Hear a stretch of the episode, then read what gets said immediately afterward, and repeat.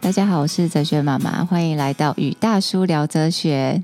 大家好，我是大叔，欢迎来到大叔不想聊哲学，你真的有这么勉强吗？ 开始吧， 不勉强啦。哎，哲学是个很有趣的东西啊啦，对不对？今天我们一开始就要告诉大家，没错是用哪一本书对来教大叔哲学。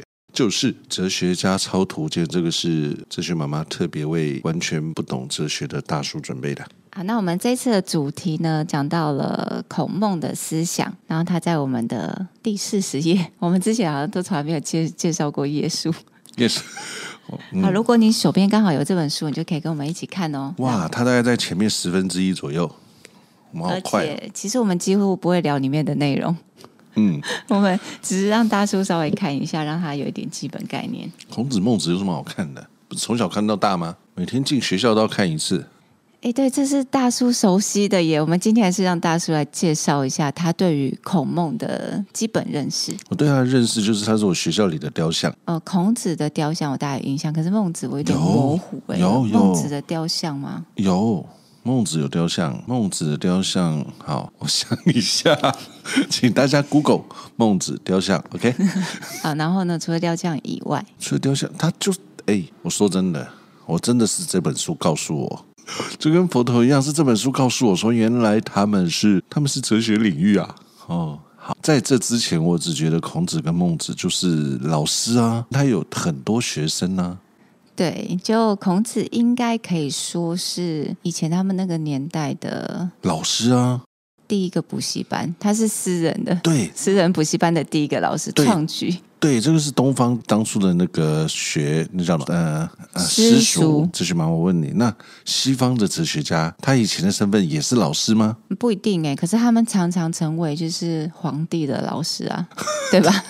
皇帝的家教比较是家教，那当然也会那个就是开班授课啊。那比如说像柏拉图，他也是啊，他有一个哦柏拉图学院啊，哦哦，所以好是怎样不懂几何学的人不可以进来。对，是吗？是几何学还是数学？是几何学啦。柏拉图说：“不懂几何学者不得入内。”所以也是一个老师，他有一个柏拉图哦啊学院吧。哦，好吧，所以他们也是老师。所以在我的观念里，孔子、孟子就是老师啊，怎么会跟哲学家有关系呢没？有，我觉得没错啊，他的确是有弟子嘛，然后他收了很多的学生啊。然后我就想起来了，哲学妈妈跟我说的一件事，什么事？她说有思想，思想家就是哲学我家。觉得不能完全等于耶、啊对啦，就是你说那，你应该是你说也没有你说等于啦，你就说因为他们有中心思想嘛对，应该是说他如果有一个自成体系的的思想，思想，才比如说他有一个核心思想，然后从这边衍生出一个哲学思想或哲学体系，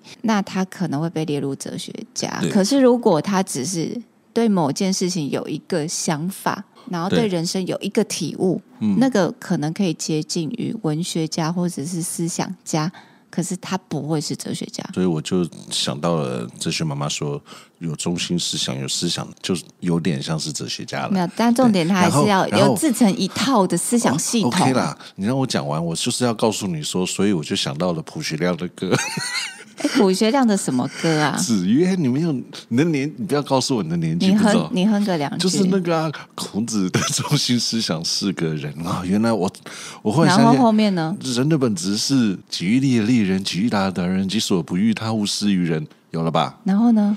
不要再诓我进来了， 我是傻子吗？我。好啦，我对这首歌稍微有印象，可是我很不熟哎、所以我就知道哦，对耶，他有中心思想，是人是人，是那个以那个是人哦，是那个 是那个仁爱的仁爱的人。人哦，哎、那表示他这首歌蛮有影响力有的有有耶。影响力，那时候很红哎，当初很红吗？为什么我没有什么很红啊，印我都会象？背，我跟你说，那我在干嘛？为什么我稍微有印象，但是我不知道他这么红。那你人生不是 rap 挂的，你的人生是迷幻乐，对，嗯哲学妈妈是迷幻乐，走迷幻乐路对线。对，我是迷幻路线的。那你那时候听到这首歌，有对你什么启发吗？还是就单纯好听？它又启发到你觉得，哎，对，就是有中心思想，然后有什么什么的。我非常讶异，你居然问这个问题问的这么的严肃，这么的认真。 我怎么可能因为一首歌而有所启发呢？ 这是不可能啊，就是首歌而已啊！而且它里面的歌词极力令人极大的达人，这就是我们上课会教的东哦，西。就是平常就知你道不会啦因为这首歌去想说他告诉他想要告诉我什么，不会的，不会吧？好 吧？还是只有我不会？好，所以我们提到的那所以他个讲的是真的吗？他就是孔子的中心思想是，啊，是人呐、就儒家思想对，是从以人为出发，这绝对是的。啊。然后我记得还有一本书，它蛮有趣的，它就是统计这个人啊出现在他的《论语》里面出现过几次，它是有一个数字的，但是我忘记，我曾经有去查过，就觉得很有趣，好像是几百多次还是什么的，哦，这还蛮有趣的。蛮有趣的。 那他统计了很多次，还有包含礼礼出现几次，人出现，君子出现几次，嗯，可可是我觉得人这个东西哦，这个人这个字对我来讲就比较是君君王的那个那个等级。好，我我们讲到这边呢，我们先稍微去定义一下这个人，然后我们再从这个人出发做一些比较细致的探讨，因为我们没有办法，如果我们没有定义它，其实是很难探讨的啦。那我们一并把孟子讲进来，因为孟子呢，他是继承孔子的思想，对，所以孟子有自己的思想嘛，他是继承孔子的思想，把它发扬光大。他没有自己再去创一套，可是你说孔子他是自己发明的话，也不是。孟子是孔子的不是嫡传，因为不是他们的哦年代有差，所以孔子大概是呃这样会不会显得我没念书？会，就是 他大概是颜回、曾子会是他的重要弟子，就是他的思想的继承人。比如说颜回跟曾子，但是颜回很早死嘛，比孔子还要早死，所以就是曾子到后来 曾子，子思，然后再来就是我想到长头发的曾子 大叔，啊，可以继续。对不起，你我 说我想差了。你说《七夜怪 谈》对，的曾子吗？哇，啊吓了我一跳。好、对不起，由衷的表示歉意。啊，总之就是思想上的继承，孟子是非常重要的其中一个人。那你说孔子是自己发明的，其实也不是，他是从那个、嗯他不是自己发明的，他不是发明的哦，他是从比如说周公啊治理作乐，啊，以礼治天下，然后再往上推演，所以会有尧舜禹汤文武周公，哦这是一脉相承的。所以这个东方思想它不是被发明出来的，嗯他都而是是发扬光大的。对对不，对它是透过，但是这个精髓是不可以被改变的。它这个精髓是被保留，然后发扬光大，它不会在这当中去做一些修正，然后到最后跟原来的不一样，它是不会的。它是嗯不断的去诠释它、阐述它，然后让它更跟这个时代是符合的。嗯。对，大概是这样。好，所以我想要先讲这个人的概念。那我们就从孟子这边讲，因为反正有提到孟子嘛，那因为嗯他就是有一个恻隐之心，人皆有之。那有一个小故事，就是说你乍见孺子，就是你突然看到一个小朋友要掉到井里了，他的第一个念头就是他什么都不会去想，他就会去救这个小孩，他什么都不想哦，就马上去救他。比如说你看到有个人跌倒，你的直觉反应就是去拉他，这个就是来自于你人性本身，它是不经思考的。但是如果它一种是反射动作，它是经过思考的，比如说他看到这个小孩要掉到井里的时候，他觉得，哎，他家超有钱的，如果我把他救起来，我就可以得到一个奖赏。 那也是反射动作， 对金钱的反射动 作。对对利益的反射动作。所以其实孔孟思想，就他们会一定会有个最基本的，就是利益之辩嘛。你是因为利益，还是因为你是一个异形？就是你本来就应该要去做的。好，再讲回来，我们就先讲人好了，我们不要讲到这么远。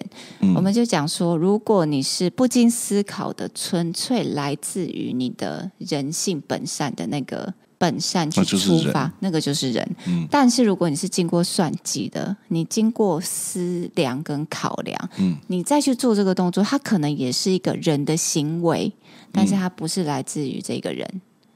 OK，好，所以孔孟讲的人是这一个，完全来自于你的本性、良心、你的本性啊。比如说人的本性就是善，然后或者是来自于你的天性的这天一个性嗯爱心，才能够称之为人。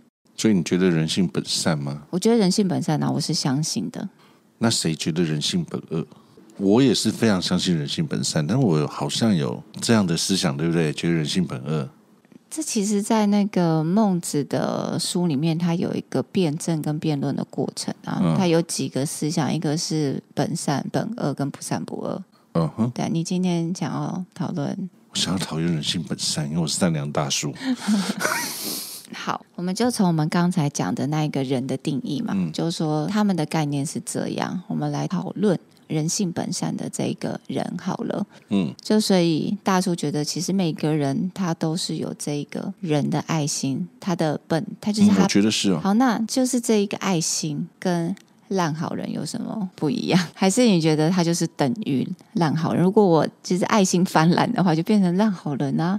如果说从本质来说，我觉得当然应该还是不一样啦。就是说，爱心烂好人就是什么都什么他都都好，什么都 OK。但是爱心好像也是、欸，我觉得它的第一个差别可能是烂好人，他可能什么都会答应，对可是他内心是有 OS 的，哦，对不对？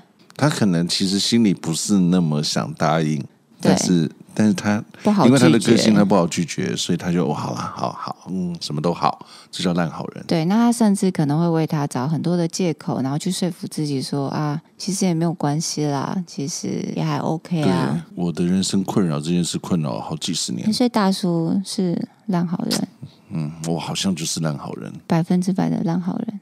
嗯，在成为二点零之前，你身边的人都觉得你是烂好人吗？呃，大部分那当人家这样子讲你的时候，你是怎么？就是过去啦，人家说：“哎、大叔，你真的人太好了，你就是这样才会被人家欺负等等的。”你是怎么去面对这一切的？啊，我怎么面对这一切哦？因为我比较容易放下，我我比较容易把我觉得不 OK 的事情丢掉。我觉得应该就是这用这个方式去面对，因为你刚刚提到一个重点，就是烂好人这件事情。其实有很多的事情，我可能本来不想要答应，但是我就不好拒绝嘛，或者是就觉得好吧，好吧，没关系，我就帮他完成吧。其实并不是开开心心做这件事情了。对那你说，那我怎么面对？那就过了就过啦，它又不会造成我什么太大的可是他会累积你的负不会面的，不情绪会，我吗？不会累积。那如果没有累积，为什么你要变成二点零？呃，为什么变得二点？对啊，如果就是说你当烂好人就这因为我么我虽然不会累积，我还得花体力把它放掉啊，我总还要哦有、所以还是有过程嘛。所以大叔累了对啊，它你放掉它也要有过程啊，我不会累积，我不会一直积着。 ，OK。对，但是你你还是要放掉它。我现在连放掉它这件事我都不太想做了。所以大叔是累了，嗯，我累了，年纪大有体力的限制。没有啦，我只是觉得烂好人不是一件，我我应该是有所体悟，觉得人生没有一定要一定要做全部的好人，你可以对自己重视的事情，对自己重视的人好，那其他人就不需要了。好，那如果是你这样子的想法，那你觉得他符合孔子的这个人吗？就是他是有所挑选的，我就是觉得你是有所挑选的。我觉得符合。我虽然是有所挑选，但是我并不是说其他人我就要对他不好啊。嗯我还是一个善良的出发点啊。嗯，所以我并我觉得没有违背。我虽然不要说有没有符合，但我认为至少我认为它是 OK 没有违背的。嗯，好，所以关于人这件事情，的确我有听过蛮多，大家都会觉得就是太烂好人了。对啊，就是关于孔子提出的这个人啊，你就是会被人家吃死死啊。所以在现在的这个利益社会，你根本行不通，你走不下去。如果你抱持的这个思想，你终究就是没有办法出人头地之对啊，我类相的。信孔子跟孟子要的也不是要你们当浪，还是对啊要当要你当好人。对，我就好想人到跟，烂好人不一样我就想到《无间道》的一句经典台词哦哦，：“我想当好人。我想当好人，”对，可惜我们不会讲广东话，这句话用广东话讲一定我让 Google 帮你讲一下。好。我想当好人，但是我想要补充一点啦，其实等一下，上上次好像我好像有一个朋友，为了要我我跟他一起在看《无间道》，然后他为了要听这句话的广东话，然后就很懊恼，为什么为什么他是国语版的？对啊，怎么可以看国语版的《无间道》？这根本就没 feel 啊！就只为了这句话，所以那个朋友是我吗？你会把对号入座。好，我想要补充的是，其实孔子是有讲的讲什么？关于烂好人这件事情，有？吗？ 有，可是他没有讲的很明显啊。他有一句话是这么说的：“好人而不好学，其必也愚。”我好讨厌文言文哦。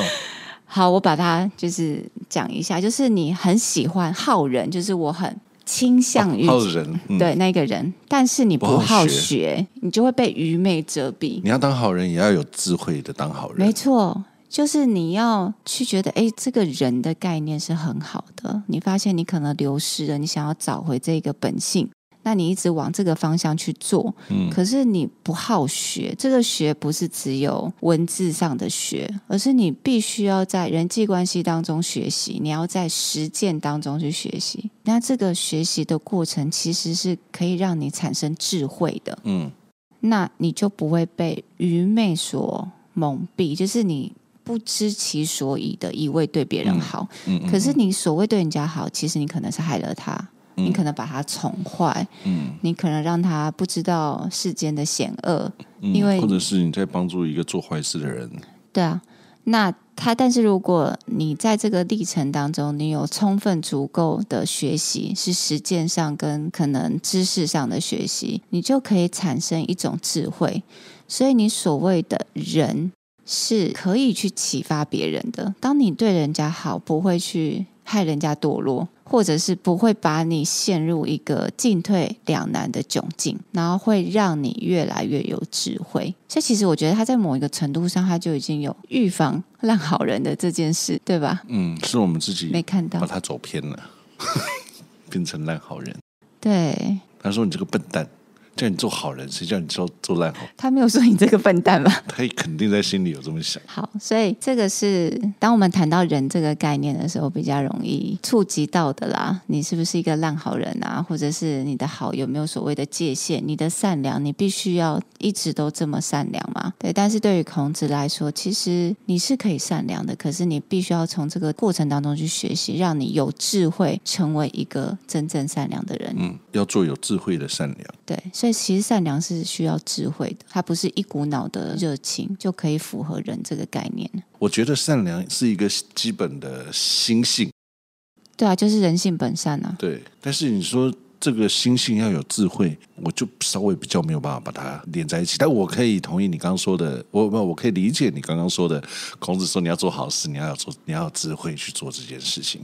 但是善良对我来讲，它好像是一个个性、心性，那你还需要有智慧去做这个事情。那他就是人呐、啊就是本性的那一个善良啊，人性本善。善良大叔觉得这个就是浑然天成的事情，还是需要智慧，还需要学习，不需要。我本来就很善良，那你怎么会变成烂好人？善良跟烂好人是两你需要件学事习。我需要的是学习怎么做对的好人，而不是善良。善良每个人都应该要善良啊！我就跟我小孩说，我最希望他就是一个善良的人，呃成为一个善良的人。人，那他自然就会变成一个好人。可是他有没有智慧啊？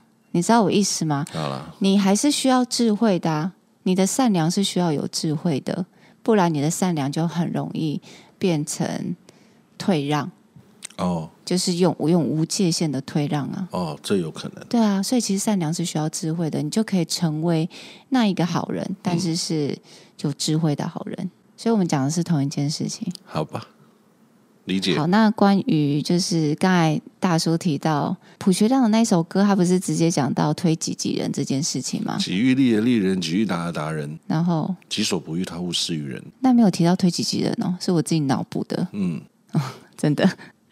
反正我不知道为什么，听这几句话，我的脑中就出现推己及推己人。及人是什么你不？知道推己及人的意思我知道啦，对，不行，我不能显示我没念书，不行，推己及人就把自己推给别人。等一下，大叔，你认真的跟我好了，我大概知道了，推己及人的意思是，推己及人的意思，把好的事情影响别人嘛可，以这么说，可以这对么啊从自己本身做做起起来啊来，把好的东西影影响到响别别身上人啊。，对，就是这样。好，那其实关于人的这件事情，对于孔孟思想来说，它也是有层次的。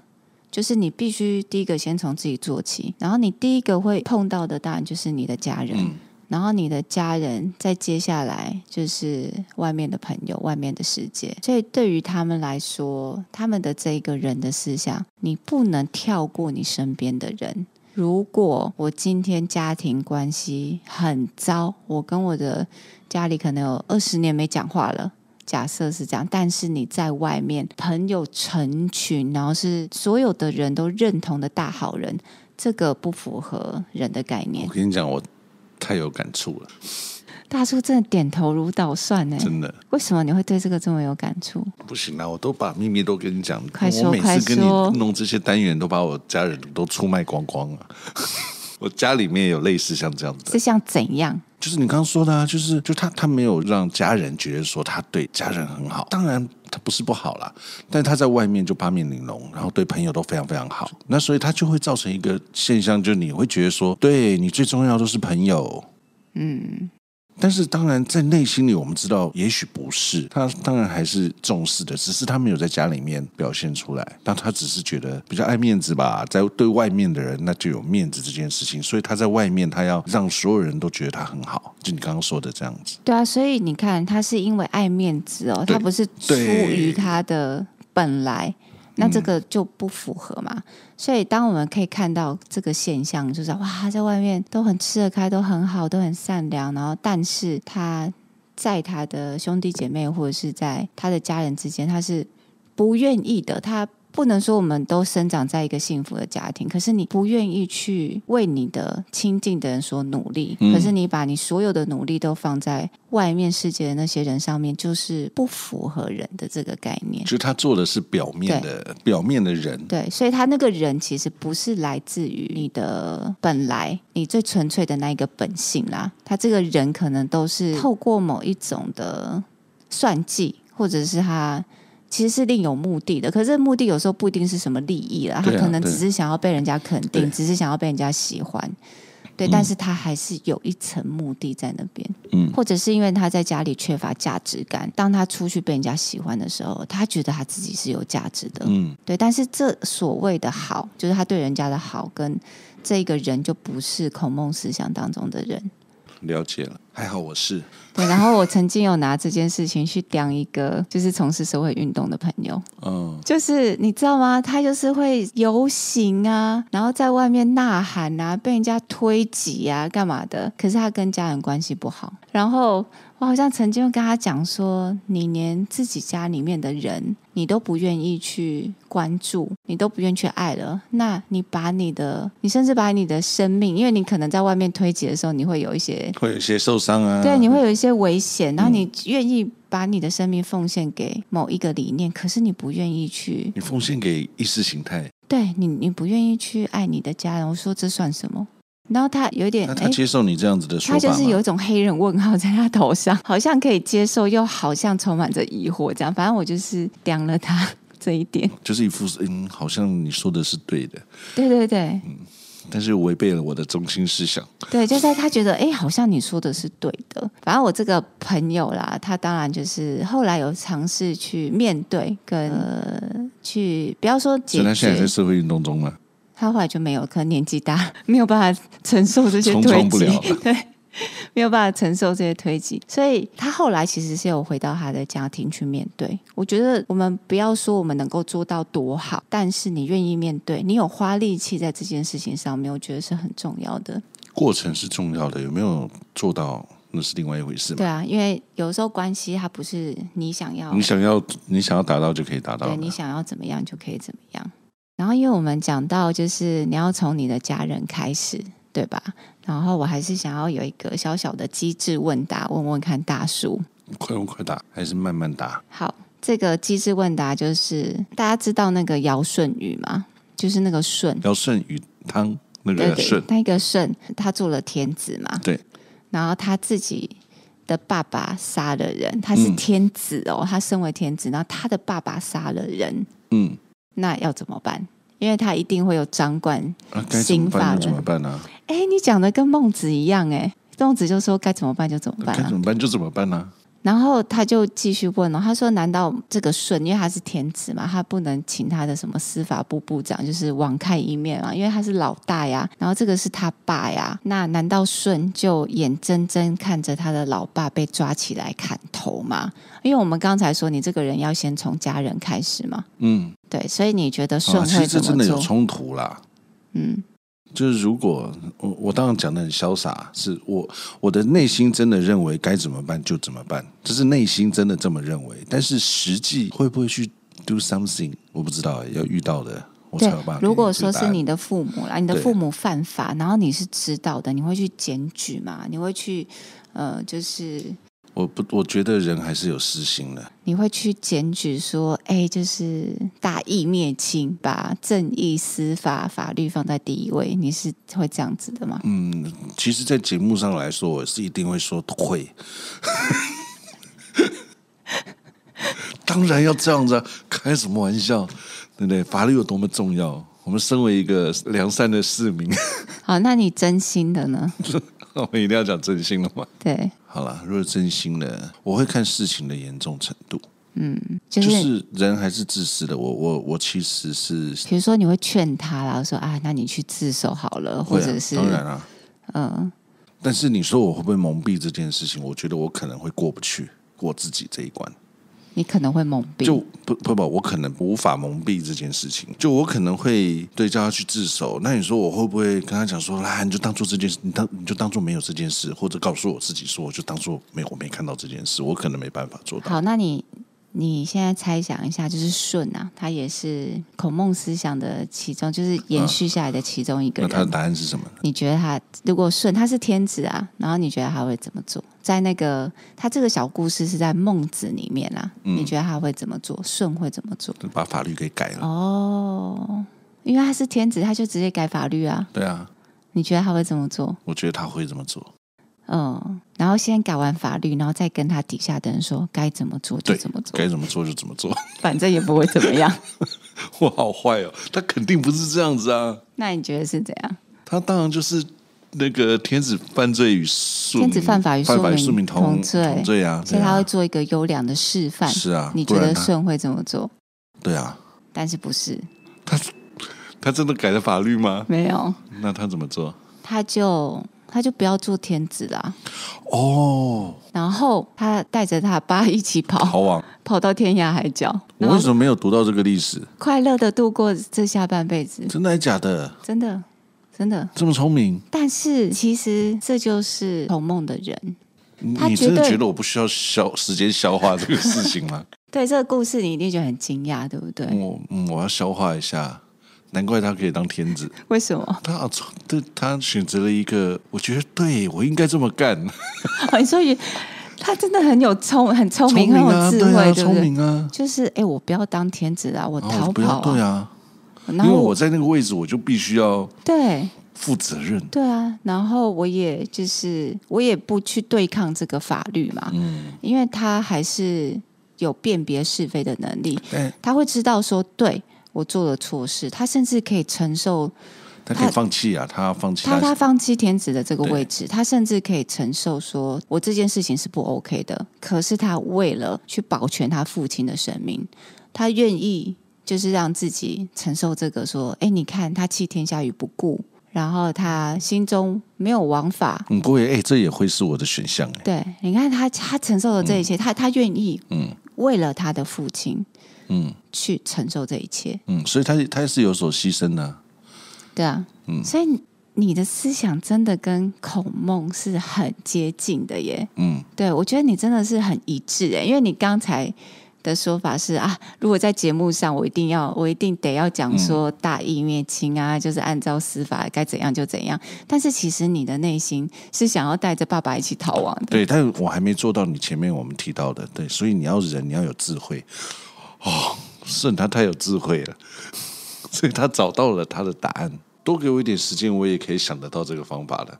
如果你为了继续要做天子的这个位置，或者是你为了要得到一个美名，然后你把自己的爸爸送上断头台，这对孔孟来说是啊不仁的，真的我也绝对嗯不仁。你是包青天，对，所以其实因为嗯、就我们在学校啦，有的时候会抛出这样子的问题去讨哎、论。我 OK，我觉得我可以同意，就是他你刚刚说的，对孔孟来说，这个就是不仁，因为他们也重视孝这件事，非常重视孝。对啊，那到底孝这件事情凌驾于？你知道我说忠孝仁爱啊，或者是法律或什么什么东西是在那个最最高指导原则。是人呐、对于孔孟来说是人，可是这个孝就是包含在这个人里面。嗯，你对于父母展现的是孝嘛？你对于兄弟姐妹展现的是悌啊？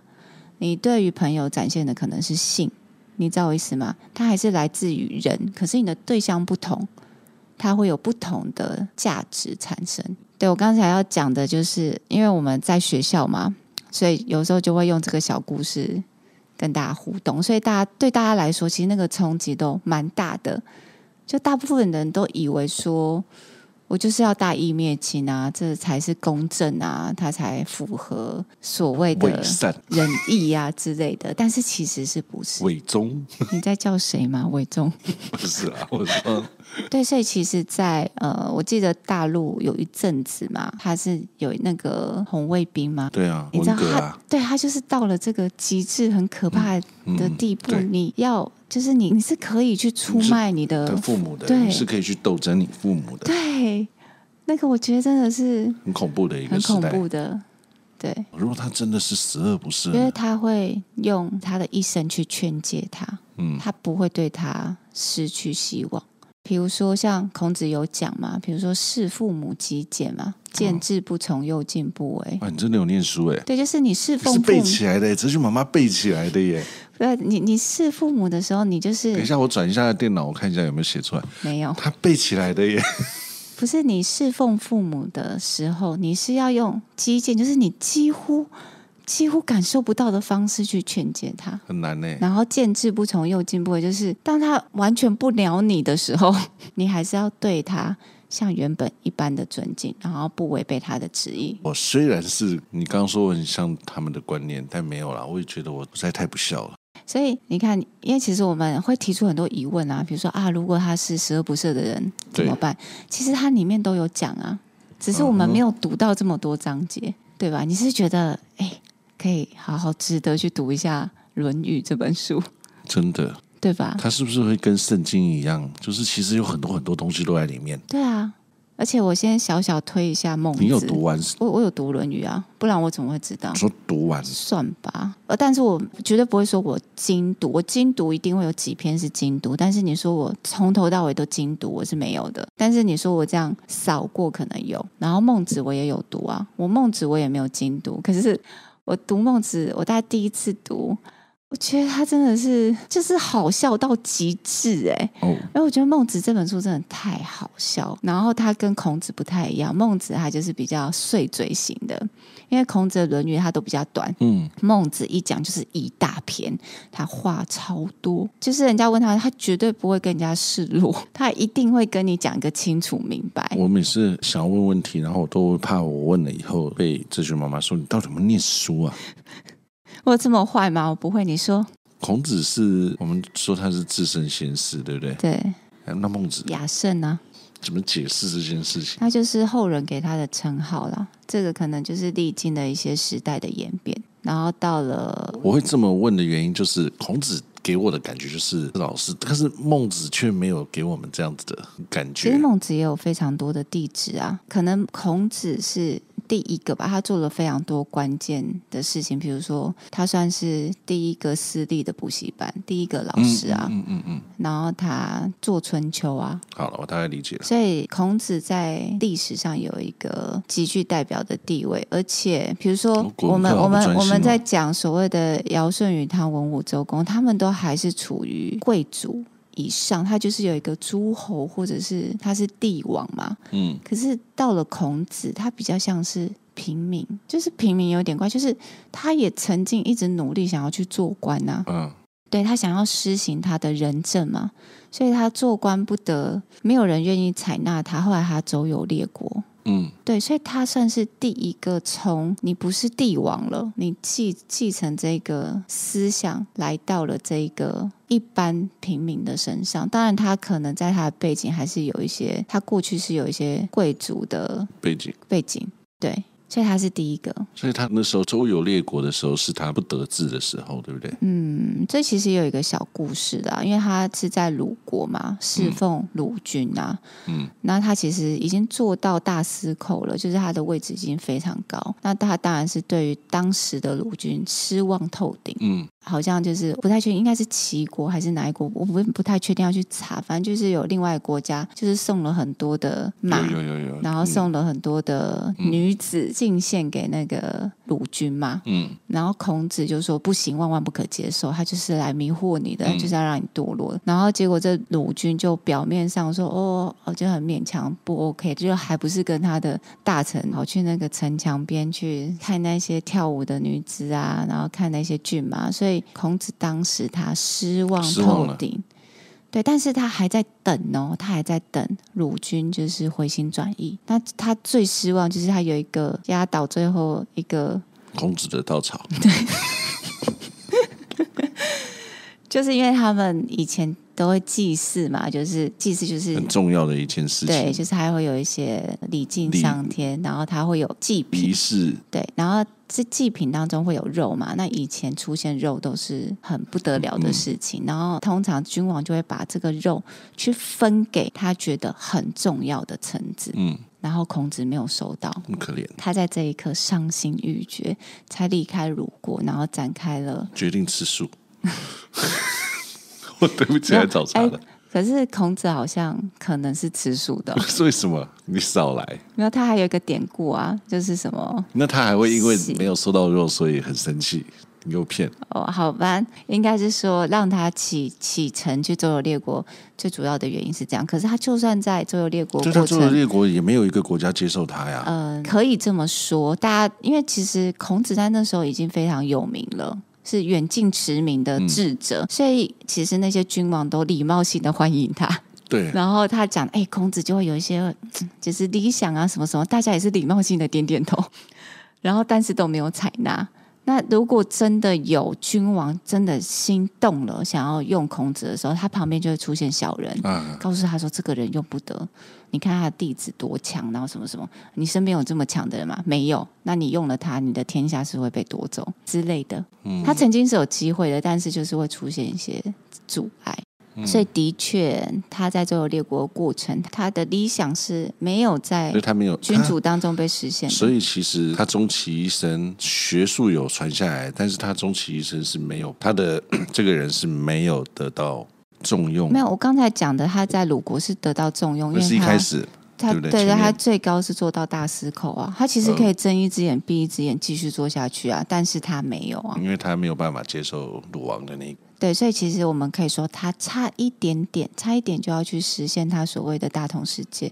那孟子，孟子有什么特别的事迹吗？例如说，他有什么特别的成就吗？还是他这辈子就在教一样，就是在教书，应该是吧？就在传道？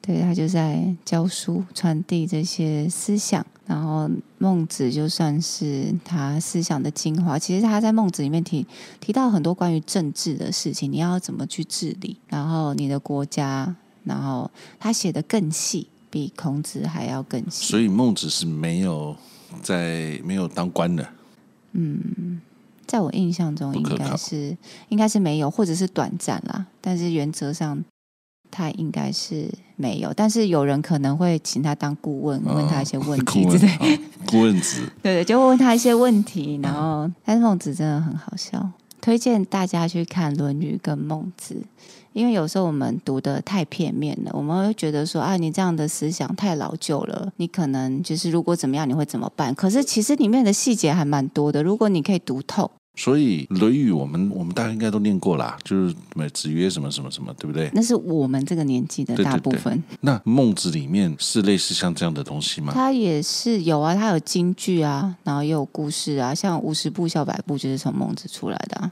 啊，真的哦、对，你好像你知道那个子萱妈妈在对面看着我，就觉得说你快明天去买一本来看没。有值得看啦，我觉得值得值得看。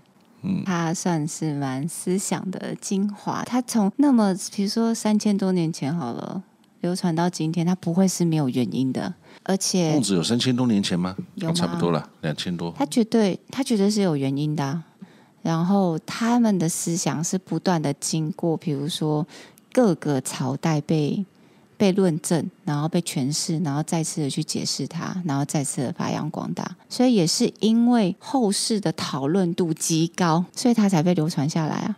那为什么它的讨论度这么高？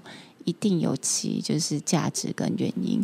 对，所以其实我觉得我们现在的教育其实是必须要去学的。就我个人而言啊，我觉得孔孟思想是很重要的。嗯，你说在学的过程，你是不是可以有反对的意见？觉得哎，诶你的想法跟他们不一样，我觉得当然是可以。这个就是一个学习的过程，这就是一个辩证的过程。你怎么透过这个辩证跟实践，然后去找到一个你真的可以完全认同的理念？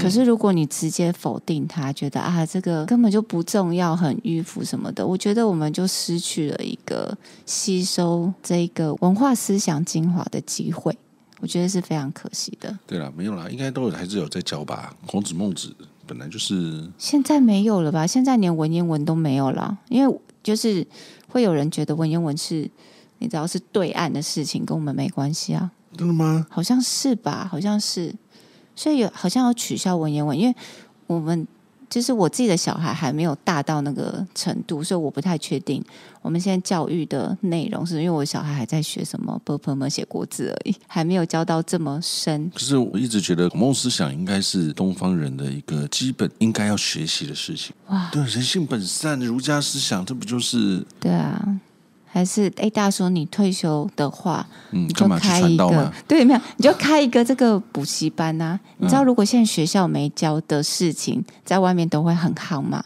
然后搞不好就会有一堆父母就是送他们的小孩去学那个大叔的所以我人现在可以性开始本列善，课纲之类的，对对，你先好好的读《论语》跟我要多论一个孟子，跟孟子，然后说这可以，就是你知道退休之后的其中一个对可以斜期杠待。，嗯可以期待好，我那们个孔孟补习班，对我们期待大叔把孔孟思想发扬光大。孔孟私塾，对，对，的叔是哪个大叔的叔吗？孔孟诗书， 什么东西啦？很好啊，哎，儒家思想是很棒的，人性本好善。啦，那因为我们今天就是其实讲了蛮多小故事的，对啦，其实有点小，有点小乱聊，但是我觉得还蛮好玩的。孔孟，对，就是讲了一些大叔不知道的我哦真的不知道小故事对。那当然，其实它里面还有更多有趣的小故事。如果我们有真正去了解的话，其实真的对我们的生活是有很大的帮助的。嗯因为所谓的西方哲学啊，西方哲学是当初希腊人抬头看星星，觉得哇，这个世界怎么会这么伟大，这么神奇？怎么会有星星？怎么会有花草树木？所以西方人。 你大叔，你不要笑。我没有笑，我只是翻白眼而已。所以西方人哲学的起源，它是了解，就是这个世界的根源是什么 你。不能好好去种田吗？你就直接哲所以学他家们就开这始去想说，这个世界一开始最一开始的元素是什么？这就从这边开始是希腊哲学开始，但是东方思想，好，我们老子下一次再谈，因为老子也比较像是这一卦的，但是孔孟呢，他最重视我的可不可以举手发等言？一下，孔孟他讲的，他不是他不是去探讨这些根源，他探讨的是你是人哦，你已经出生在这个世界上，而且你不是像佛陀一样没有跟人接触，住在那个离群所居，你是活生生的在这个人世间。嗯，那你应该要做什么？它就会有所谓的人论价值，以及你应该要做的事情，还有你在这个人际关系当中不同的位置。嗯，所以，这个人伦价值在孔孟思想当中是非常重要，就是人的这一个价值，嗯，能够有所发挥。嗯，好，大叔请发问。所以所以西方人的浪漫是从几千年以前就开始。蛮浪漫的、啊你，看那时候，对他们的出发点就是站在那边，然后看天上干嘛？然后东方的思想家却要是从忧国忧民这种地方开没始错，没错。怎么那么悲惨啊？那那我们下一次讲到老子，其实也蛮浪漫的、啊。他也是在讲这个世界的根源，但是他不是提出疑问哦，他是直接给你答案。 他跟西方那些哇，一直从不断的到底什么才是世界的根源、宇宙的根源，就一直不断的去去辩证。然后老子比较像是直接有一个答案，哦，然后他就就句号了。 他不是要教你干嘛干嘛，他就告诉你就是这个样子对，。就是这样。我有兴趣，期待下次的老子。嗯，期待下次的老子。